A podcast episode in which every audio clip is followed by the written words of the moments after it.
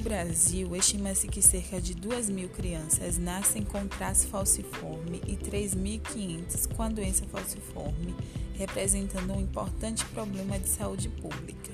Na Bahia, onde existe a maior concentração da população negra do país, a cada 627 nascimentos, uma criança nasce com doença falciforme, de acordo com os dados da triagem neonatal realizada em 2014.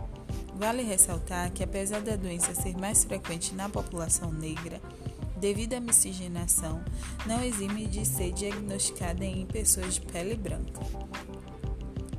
O dia 27 de outubro é o dia marcado para dar visibilidade a lutas pelos direitos das pessoas com doença falciforme no Brasil, determinada pela Lei Federal número 12.104/09, considerada um importante marco para que o governo incentive pesquisas e desenvolva campanhas de educação sobre a doença. Eu sou Maiara Mascarenhas, fisioterapeuta pela Universidade do Estado da Bahia, residente do Programa Multiprofissional em Saúde da Família da Fundação Estatal de Saúde da Família SUS Fiocruz Bahia. Mulher preta que convive com a doença falciforme e vou trazer um pouco da minha trajetória e como o fato de ter a doença contribuiu para a minha perspectiva profissional. A doença falciforme é uma das enfermidades genéticas e hereditárias mais comuns do mundo, causada por uma mutação do gene que produz a hemoglobina A, a hemoglobina normal, originando a hemoglobina S, a hemoglobina que dá o formato de foice à hemácia. Existem outras hemoglobinas mutadas, como por exemplo a C, a D, a E, entre outras, que, em par com a hemoglobina S, integram um grupo denominado doença falciforme. A mais conhecida é a SS, denominada anemia falciforme. O diagnóstico precoce é realizado através dos serviços de referência em triagem neonatal, nas unidades de saúde da família e unidades básicas de saúde. O exame é realizado na primeira semana de vida e é essencial para a identificação quantificação e acompanhamento dos casos. O quadro clínico é causado pela hemólise crônica decorrente do afoiçamento das hemácias, o que as torna mais rígidas, dificultando o fluxo sanguíneo na microcirculação, cursando com estase venosa e hipóxia tecidual. Em consequência da vasoclusão microvascular, as complicações clínicas são diversas e podem acometer diversos órgãos e sistemas, podendo ocorrer episódios de priaprismo, síndrome torácica aguda, as úlceras crônicas, principalmente em membros inferiores, acidente vascular encefálico, entre outros. Porém, os sintomas mais frequentes são as crises dolorosas, que são uma das principais causas de internamento. Lidar com a doença crônica não é fácil para ninguém e os impactos da doença falciforme ultrapassam as questões clínicas. Desde o diagnóstico, a família é, de certa forma, obrigada a lidar com diversas situações que impactam nas relações conjugais, interação social, educação, condição socioeconômica, psicológica, entre outras. Particularmente, a minha família, principalmente a minha mãe, já que muita, muitas responsabilidades acabam recaindo sobre uma mulher no modelo machista em que vivemos atualmente, tendo que lidar com os problemas de dois filhos, já que eu tenho um outro irmão que possui a doença também. Então, ficava em atribuição a ela cuidar, deixar os exames em dias, ficar vários dias né, acompanhando quando a gente estava em internamento, além de ter que trabalhar, dar conta das atividades domésticas. Isso pode causar uma sobrecarga física e emocional muito grande. A família ou principais responsáveis de uma criança com doença falciforme necessita de uma rede de apoio, tanto de familiares e amigos, como institucional, para que haja a condução favorável do caso, evitando outras complicações. No meu caso, acredito que em muitos outros casos esse apoio não foi tão eficaz, já que existia um déficit nessa rede de apoio. Processo de entendimento da doença é um marco importante tanto para a família quanto para a criança, uma vez que essa compreensão esbarra no processo de desenvolvimento da criança, nos processos de cuidados também. Quando esse processo não ocorre de maneira eficaz, o risco de os obstáculos já instalados serem intensificados são maiores. Por exemplo, quando criança, em uma das minhas crises de dores, em atendimento na unidade de emergência, uma médica suspeitou de que eu estava com leptospirose por conta da minha icterícia acentuada.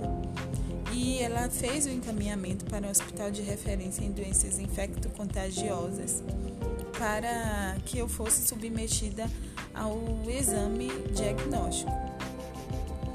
É, ela ao menos perguntou dos sintomas ou perguntou sobre a exposição, sobre a exposição aos fatores de risco. No momento, minha mãe ficou tranquila, porém inquieta com a situação, porque sabia que o meu estado ictérico era por conta da doença falciforme. Porém, tivemos que ser exposta a um risco desnecessário e, se no momento ela não tivesse essa informação, poderia ser impactada emocionalmente de uma forma muito mais danosa. Puxando o exemplo do caso citado anteriormente, fica exposta também outra fragilidade social enfrentada no Brasil e principalmente na Bahia: o déficit de informações pelos profissionais de saúde e a falta de componente curricular na formação desses profissionais que garantam conhecimento aprofundado e capacitação para conduzir da melhor forma os casos.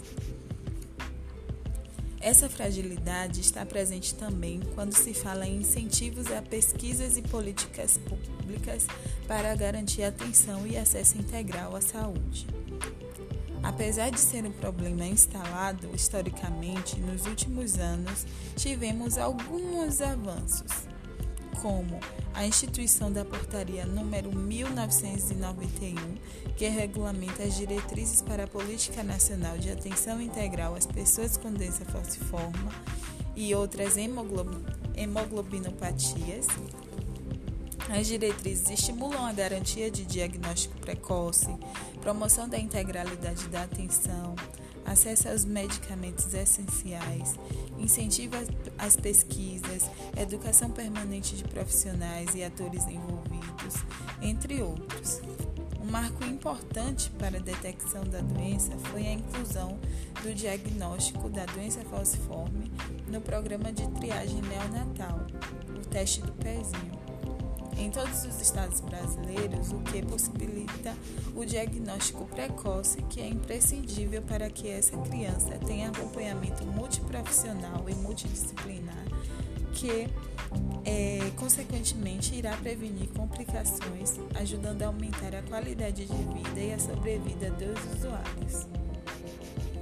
Outra conquista importante foi a Política Nacional de Saúde Integral da População Negra, instituída em 2009 por meio da Portaria número 992, que tem em vista garantir a promoção da equidade. A partir da publicação dessa política, o Ministério da Saúde reconhece a necessidade de estabelecer mecanismos que promovam a saúde e ajude no enfrentamento do racismo institucional, uma das principais barreiras de acesso aos serviços de saúde da população negra, repercutindo negativamente na saúde dessa população. No que se refere especificamente à doença falciforme, a política implementa estratégias para ampliação do acesso à saúde às pessoas com doença. Por exemplo, a incorporação ao Sistema Único de Saúde do transplante de células tronco hematopoéticas o tratamento está sendo oferecido no SUS a partir de alguns critérios entre a população. É, e pode representar também uma grande conquista e esperança de cura é, nesses, de, dessas pessoas. A conquista desses avanços nas políticas públicas não significa necessariamente que as mesmas estejam sendo aplicadas, representando ainda um enorme desafio na garantia dos direitos da população que convive com a doença. Além das dificuldades, barreiras de acesso aos serviços, é, assistência à saúde da criança, da pessoa, do usuário e a família, a família da criança precisa aprender a lidar com algumas limitações causadas pela doença. Uma delas é as questões das frequentes internações, consequente das crises de dores, infecções e entre outras. Além de impactar na vida social, o impacto na vida escolar, inclusive a escola, corpo pedagógico, precisa estar ciente da condição da criança e ficar atenta em relação às demandas físicas e psicológicas e ter esse diálogo com a família. Lembro-me de ter perdido algumas vezes em algumas matérias devido às faltas. A perda da continuidade do aprendizado, em que me deixava bastante frustrada e desmotivada algumas vezes.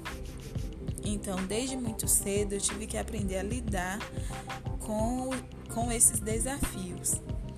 E o, o apoio familiar é importante e também a, o apoio profissional para orientar essas, essa família e a criança também ajuda muito é, no manejo, né, no enfrentamento dessas questões. Outro ponto que acredito ter repercutido no meu desenvolvimento foi a superproteção é, que limitava o brincar, a interação com outras crianças. A todo momento eu era impedida de, de algumas brincadeiras mais pesadas, né? Subir em árvores, correr, ficar descalço. Claro que o cuidado deve existir, até porque existe um risco de falsização, de crises, de ocorrer complicações por conta da, de atividades físicas intensas. Mas também é preciso dosar né, de forma cuidadosa essas limitações. Isso, isso pode ser feito com a ajuda dos profissionais de saúde. Embora as experiências durante a infância tenham sido muitas vezes sofridas, acredito que as mesmas tenham ajudado a desenvolver um olhar crítico e humanizado em relação às condições de saúde vivenciadas pelas pessoas que convivem com a doença. A sempre tentar me reerguer diante de situações que possam me abalar, a ter empatia com a dor do outro, até porque no dia seguinte possa ser eu a pessoa que precise de ajuda. Além de estar sempre comprometida com a busca do conhecimento para poder oferecer orientações que de início pode, podem parecer simples, mas que são capazes de fazer a diferença em algumas situações. Então, Eu espero ter contribuído um pouquinho é, com a minha vivência né, em relação à doença, às condições, às experiências mesmo. E quero agradecer a professora Tati Falcão pelo convite, foi uma honra participar. E estou disponível para discussão, posso deixar algumas indicações de leitura também.